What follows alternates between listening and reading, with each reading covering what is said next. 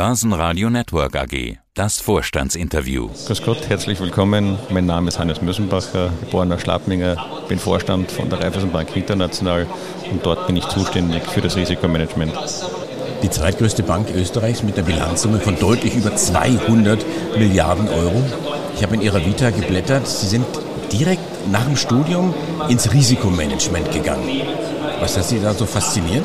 Ich habe äh, mein Studium an der Universität in Graz beendet, mein Masterstudium. Bin noch ein, kurz für ein halbes Jahr nach Amerika gegangen, dort wirklich eine tolle Ausbildung genießen dürfen, bin zurückgekommen nach Österreich. Dann war klar, Wien ist die nächste Station. Und dort habe ich mehrere Institute angerufen. Damals war in der Kreditanstalt Investmentbank gerade ein Job frei. Und dort hat meine, meine Berufslaufbahn begonnen. Nebenbei habe ich mein Doktoratstudium fertig gemacht. Was genau ist denn da eigentlich Ihre Aufgabe als Risikomanager? Wie kann man sich das vorstellen? Haben wir relativ selten bei uns zu Gast. Na, deshalb freut es mich, dass Sie mich eingeladen haben. Was ist eigentlich Ris was ist Risiko? Risiko würden wir so definieren, dass es die Abweichung ist vom Erwartungswert. Das ist eigentlich Risiko, weil alles das, was Sie ohne das erwarten, ist ja kein Risiko, nicht mit, von denen sind Sie eh ausgegangen. Und das ist gerade bei uns in den Banken sehr, sehr wichtig zu wissen, was passiert, wenn wir uns ein bisschen vom Erwartungswert wegbewegen. Und hier entsprechende Limite, Risikoallokationen durchzuführen, und einen Gesamtüberblick zu haben über die Bankbilanz. Das ist im Prinzip das, was der Riskmanager macht, um zu schauen, hey, kommen wir gut aus mit unserer Kapitalquote, mit unserer Gewinn- und Verlustkapazität, wie können wir das noch gut einbauen, auch was Risikotragfähigkeit betrifft. Was heißt denn das konkret? Wie sieht denn Ihr Arbeitsablauf aus? Wie arbeiten Sie denn? Wie messen Sie denn das Risiko? Ich glaube, am besten kann man sich vorstellen und hoffentlich auch die Hörer, wenn ich einen typischen Freitag von mir beschreibe. Ein typischer Freitag von mir fängt an, entweder um 8 Uhr morgens, wo ich meinen ersten, mein erstes Telefonat habe mit meinen Kollegen gemeinsam, wenn wir die Risikovorständin von der Ukraine hören, um zu sehen, wie geht es dort? Da sprechen Sie über wirkliches Risikomanagement, physisches Risiko, können alle Filialen offen gehalten werden und dann geht es weiter um halb neun, wo die ganzen Kreditfälle vorgebracht werden, wo es um Staaten geht oder um andere Finanzinstitute. Halb zehn geht es weiter mit Kreditanträgen für große österreichische oder internationale Unternehmungen. Halb zwölf geht es weiter mit jenen Kreditfällen, die Sanierungsfälle geworden sind im Laufe ihrer Rückzahlung. Eine kurze Mittagspause, Nachmittag schauen wir uns sämtliche Marktrisiken an. Um 13 Uhr, 14 Uhr, wie geht es uns im Retail? Risikomanagement. Und so schaut eigentlich so ein typischer Freitag von mir aus. Wenn ich noch an alle meine Komitees abgearbeitet habe, kommt noch der ein oder andere, die ein oder andere Sitzung dazu.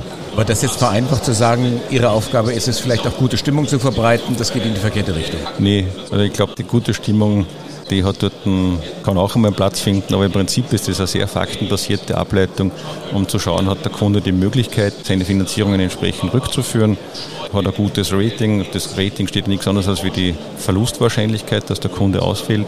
Und da werden eben die entsprechenden Anträge vorgebracht und die werden nachher abgearbeitet. Aber ich bin nicht derjenige, der dort die Leute mit guter Stimmung aufhellen muss. Hintergrund meiner Frage, Sie sind ja so begrüßt worden auf der Bühne jetzt hier, ja. Star der Stunde. Also dass der Herr Mösenbacher überhaupt jetzt kommt, ist eigentlich schon ein starkes Zeichen, dass er sich das traut, weil das Geschäft läuft ja momentan sehr, sehr holprig, sehr, sehr schwierig. Und dass Sie jetzt das oh. Gespräch mit der Ukraine erwähnt haben, das war ja sicherlich kein Zufall, dass das gleich Freitag früh der erste Termin ist. Nee, aber ich glaube, holprig, das würde ich so überhaupt nicht sagen. Ich habe auch ausgeführt oben auf der Bühne, für die Zuhörer, die nicht dabei waren auf der Bühne, dass eigentlich die RBI in sämtlichen Märkten Gewinne schreibt, in allen Märkten in allen Märkten, inklusive der Ukraine. Also Holbrig schaut anders aus. Holbrig kennen wir auch, aber das ist nicht Holbrig. Wie kommt jetzt das? Wie passt das jetzt zusammen? Also die Außenwahrnehmung ist ja, wir haben Ukraine-Krieg, das ganze mhm. Geschäft bricht erstmal weg, Russland ist alles platt, RBI musste abschreiben ohne Ende und jetzt ein paar Jahre später das beste Geschäftsjahr aller Zeiten, auf das wir zusteuern. Na, ich glaube, da muss man aufpassen. Also beim Halbjahr sind wir sehr, sehr gut gelegen bestes Geschäftsjahr, das wäre zu weit gegriffen. Wir liegen in Summe sehr, sehr gut und das freut uns auch, wie ich bereits ausgeführt habe, dass wir in wirklich allen Märkten entsprechend profitabel sind. Dann schauen wir doch die Märkte an, wo es richtig gut läuft. Und sind ja offensichtlich dann, dann alle Märkte. Wo läuft es denn dann besonders gut? Wo sind denn die größten Chancen?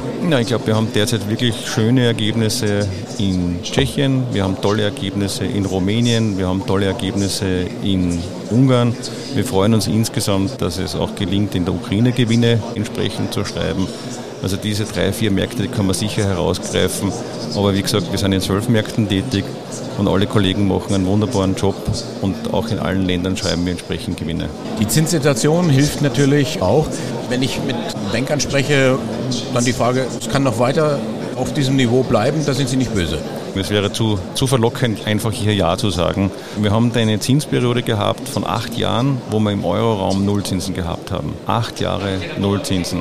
Das war ein Wahnsinn für unsere Sparer, weil es natürlich, wenn man sich so eine Bank ansieht, dann hat eigentlich eine Bank drei Möglichkeiten, sinnvoll Erträge zu erwirtschaften. Das eine ist auf Aktivseiten, dort sind unsere Kredite gebucht. Das andere sind die Einlagen, kann man Geld verdienen, beziehungsweise mit den Services, was wir anbieten. Und eigentlich ist der gesamten Bankenindustrie in den letzten acht Jahren dieser zweite Teil, nämlich die Einlagenseite, abhanden gekommen. Und das jetzt da über die höheren Zinsen eben wieder zurückgekommen.